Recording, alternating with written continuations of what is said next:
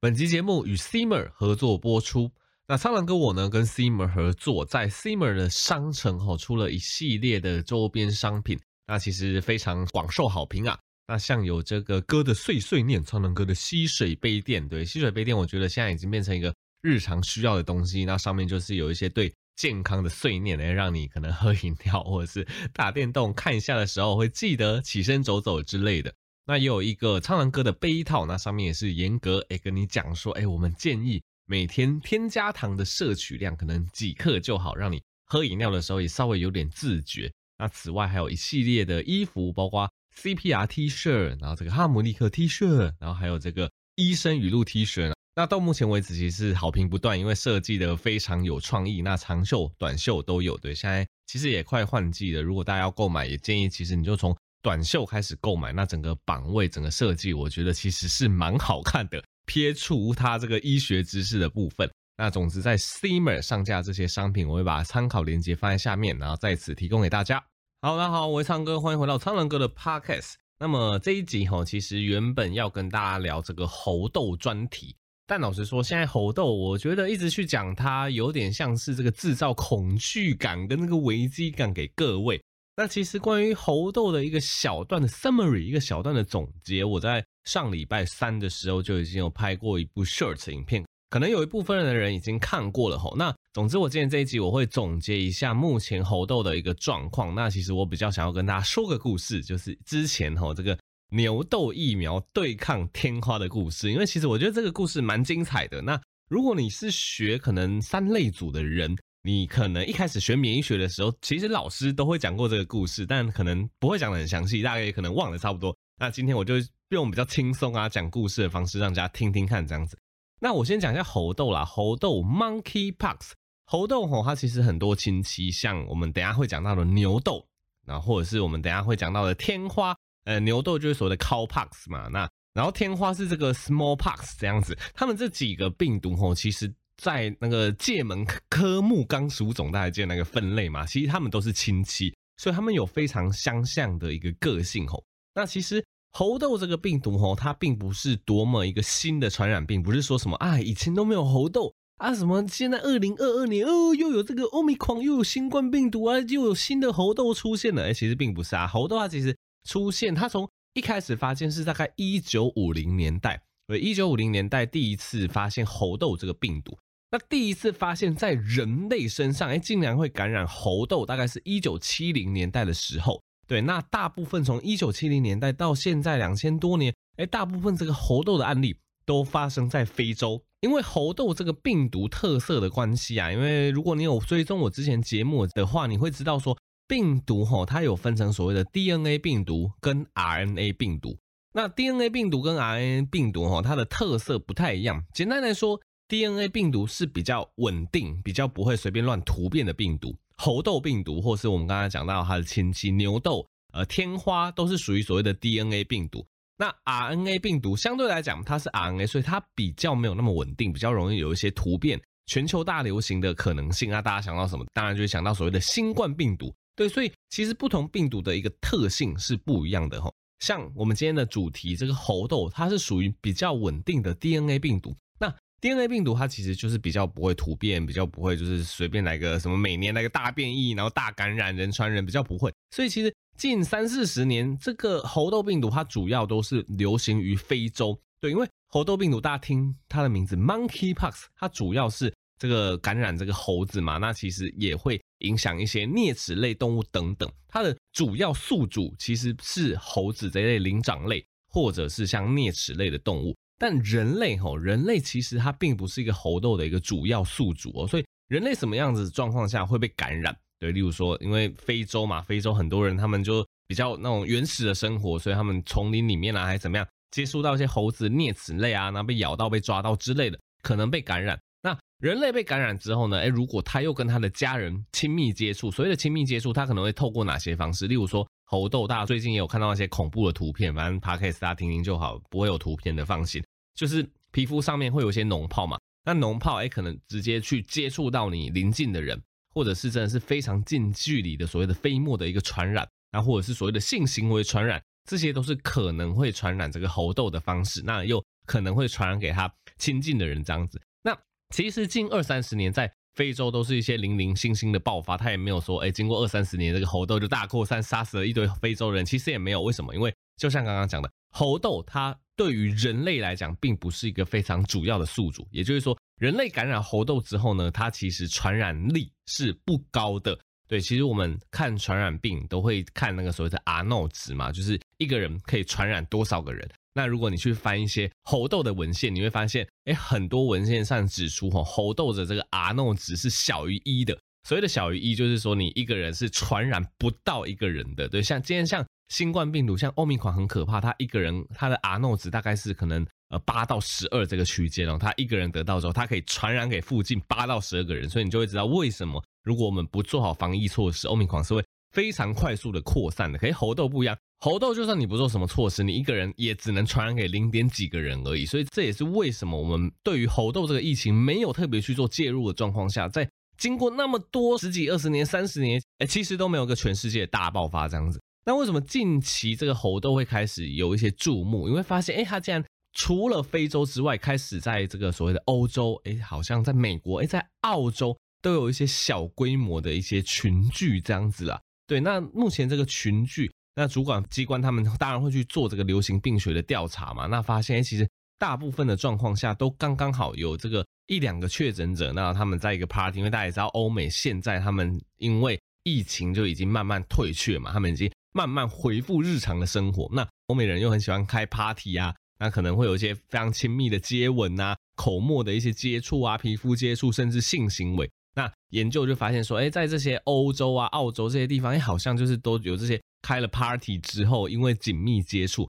那同一个 party 的人好像就有一些呃零星的猴痘案例的一个感染啊。那目前其实还没有看到一个非常显著，就是在非亲密的接触下猴痘明显的人传人，目前其实是没有看到这样子的一个状况哈。所以简单来说，目前全世界的这个感染学家都还觉得，目前猴痘它并没有跳脱它原本的个性。还是在这个有限度的人传人的这个规则下面哈，所以总结来讲，我觉得大家是不需要太担心猴痘的。那大家看新闻，你也会看到说，哎，其实猴痘目前也有疫苗可以预防，就是所谓的天花疫苗。研究发现，哎，这个天花疫苗竟然对猴痘也有大于七十五 percent 的保护力。所以其实就算之后猴痘真的比较大规模的一个扩张吼，其实靠这个天花疫苗也可以非常有效的阻绝猴痘的感染。好，那。今天我们节目的后半段就来跟大家分享一下这个天花以及这个牛痘的故事吼。好，这是一个怎么样的故事呢？其实天花这个疾病它很可怕，如果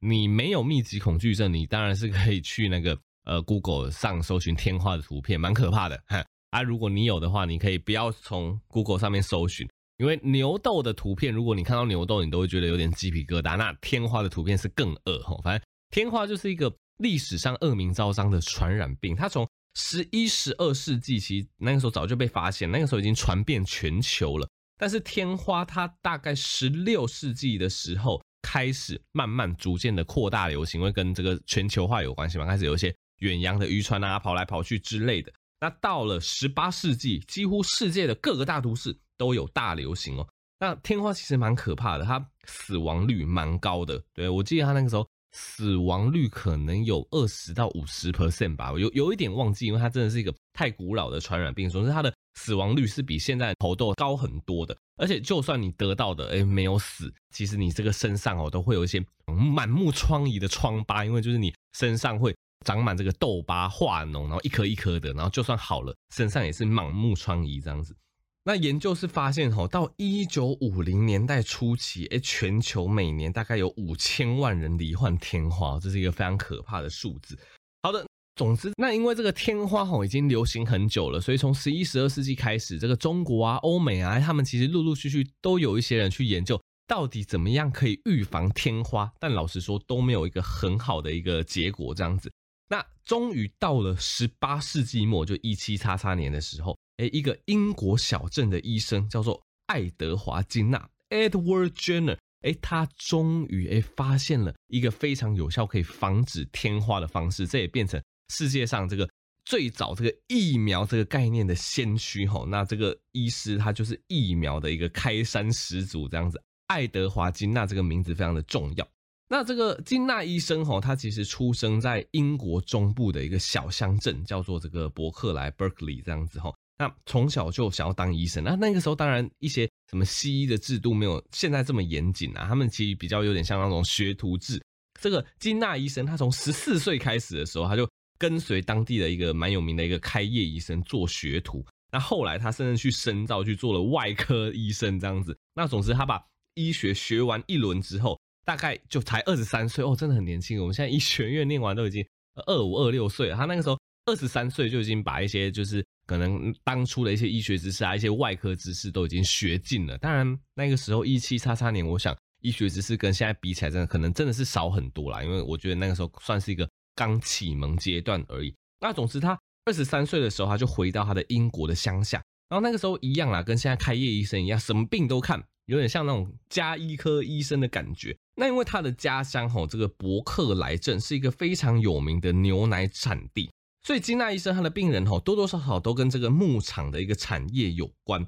那他就发现吼，哎，很多的乳牛，我现我们现在是说乳牛，并不是说人哦，就很多乳牛身上哎都会得到一个不太严重的一个皮肤疮，就那个时候就被称为牛痘。你就有点想象，就是像我们现在说猴痘嘛，那牛痘其实是它的亲戚，就是发现这些乳牛的皮肤上，哎，会有一些一颗一颗的脓泡，那那个时候就被称为牛痘 （cowpox）。而且他们发现，哈，哎，这个牛痘不只有在这个牛只身上会互相传染，哎，其实也会传染人。哎，会传染哪些人呢？因为其实都有蛮多牧场工人的嘛。那在当时那个年代。在牧场挤牛奶的工作者，哎，很多都是就是农村里面的这个少女这样子，所以这些少女就被称作这个牛奶女。然后这个金纳医生他就发现说，哎，这些牛奶女，哎，她在长期密切接触这些牛只的过程中，哎，这些牛奶女的身上也会感染牛痘，对，然后这些牛奶女的皮肤上就会会有点像你现在看到猴痘那些照片一样，哎，就会有一颗一颗。这个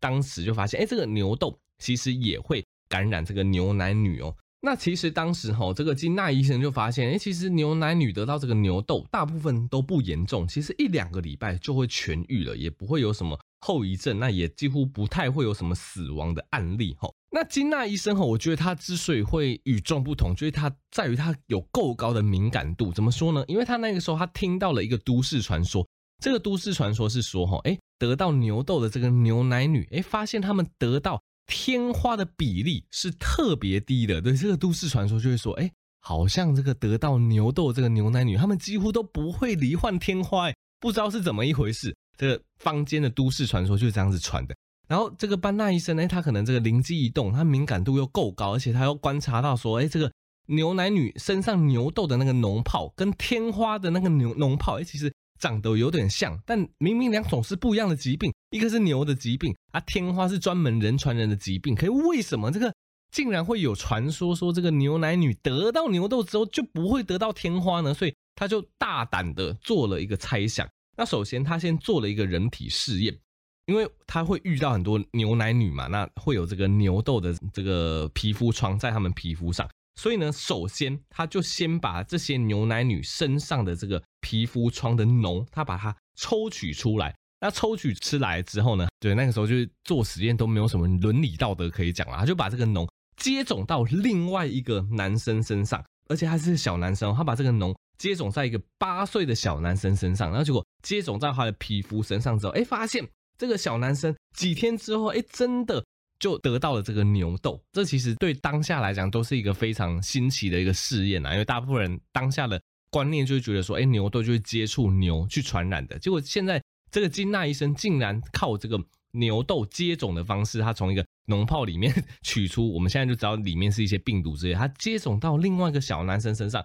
这个小男生竟然就发病了。但还好，因为是牛痘的关系，所以这个小男生发病之后也不严重，一两个礼拜之后就痊愈了吼。那等到几个月之后呢？这个小男生，哎，这个医生又把他叫过来，那一样再给他接种同样牛痘的这个病毒的那个脓包这样子。那这个小男生这一次接种之后，哎，竟然就没有发病了。哎，所以这时候金纳医师当然就非常的兴奋啦，因为这个当初那个年代是没有什么免疫学的概念的。哎，这个金纳医生竟然发现说，哎，这个男生只要得过牛痘，而且这个牛痘还是我们帮他接种上去的，这个男生。感染牛痘之后几个月之后，哎，身体似乎对这个牛痘产生了保护力，你再次接种牛痘，这个男生就不再发病了。所以他就觉得很兴奋，然后把这个人体实验的结果写成一篇论文，然后去投稿之类的。那想当然了，那个时候很多人想法都非常保守，他这个论文啊还被医学界的一些什么大期刊给退稿，就觉得啊这绝对是假的，怎么可能有这种状况？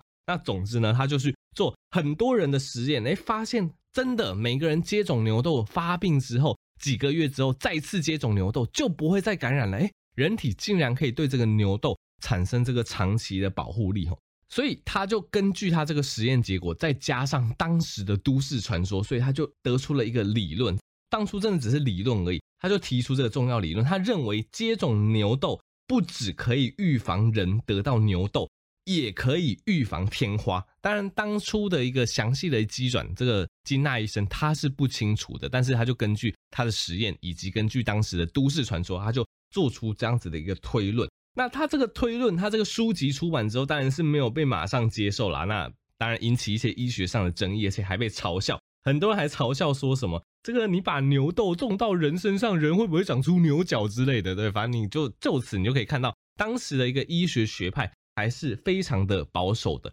但是好在啊，金纳医生他这个专书，他这个理论，他当时受到了这个伦敦医学界的一个注意，因为大家也记得这个金纳医生他在一个小镇嘛，那。伦敦它就是个大城市，所以伦敦有很多医师哎，注意到这样子的状况，所以伦敦那些医师他们也去开始去利用他这个步骤去做实验，一样是接种牛痘，然后去发现哎，接种牛痘的人真的比较不会感染牛痘，而且好像真的接种牛痘的人之后遇到一些天花的传播，也造成了这个天花的染病率以及死亡率大幅下降。那这个结果公布之后呢，当然就医界就接种牛痘的人越来越多。然后到十八世纪末期，吼，接种牛痘去防天花已经变成最为普遍的这个天花预防的方式。那英国政府他们也于一八零零年正式公布，哎，我们用牛痘接种来预防天花。那接下来经过数十年的这个疫苗推动啊，天花终于在一九八零年代就从地球村被灭除了。所以这有点像是这个医学上的一大胜利这样子。所以金纳医生就自此就名传千古啊。那当然，以我们现在的观点，我们非常清楚，诶，为什么种牛痘可以预防天花？这在当时这个十八世纪、十九世纪，他们是搞不清楚，他们真的是单纯是观察到这个现象就去做，然后就发现，诶，真的有效。那为什么它会有用呢？因为其实原理就像我们一开始讲的，所谓的牛痘 （cowpox） 或者是天花 （smallpox），或是我们现在这个非洲、欧洲、澳洲小流行的这个猴痘 （monkeypox）。它们其实都是一个亲戚的一个病毒群。那这个亲戚的病毒群，它们有什么样的特色呢？意思就是说，它们有许多相同的特征，它们表面的蛋白质是非常类似的。那这代表什么？这代表说，例如说，我们今天接种了牛痘疫苗，那我们身上会对这个牛痘产生保护力嘛，产生抗体。那再加上这个牛痘，它的一个表面的构造，表面的蛋白质。跟天花是非常相似的，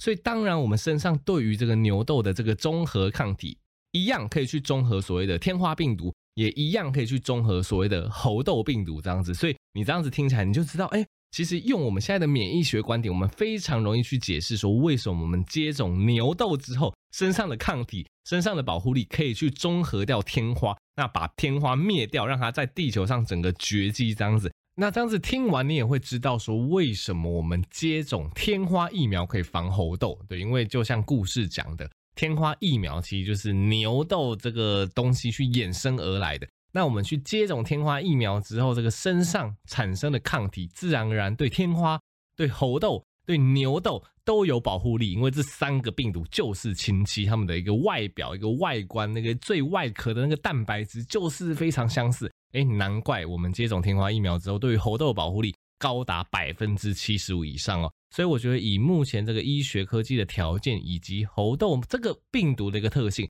大家暂时是先不用担心它像 COVID-19 一样全世界大感染的可能性吼。好的，那么这集的主要的故事分享就是到这边啦。相信其实你以现在些微一些免疫学的知识，你都可以了解，哎，为什么古人他们做这些实验会得到成功？哎，为什么他们可以发现这个？牛痘可以去防天花，哎为什么最终我们可以用牛痘疫苗把天花整个歼灭掉？但其实我觉得时空背景，如果你把它拉回这个十八世纪，你是发现这个现象的一个医生，你想要推动这个实验，我觉得还是会遇到很多阻碍啊，你一定会遇到很多什么保守势力的一个反击啊，保守医学界这个旗杆的退稿啊，然后还把你戏弄一番、耻笑一番之类的。但还好那个时候就 Edward Jenner 这个医生，他就是不顾大家的一个看法，然后努力的去做他的临床试验，然后把这个概念推向这个全伦敦、全英国、全世界，才终于让这个。疫苗 vaccination，这个 vaccination 这个词也是那个时候这个金奈医生创的哈，就是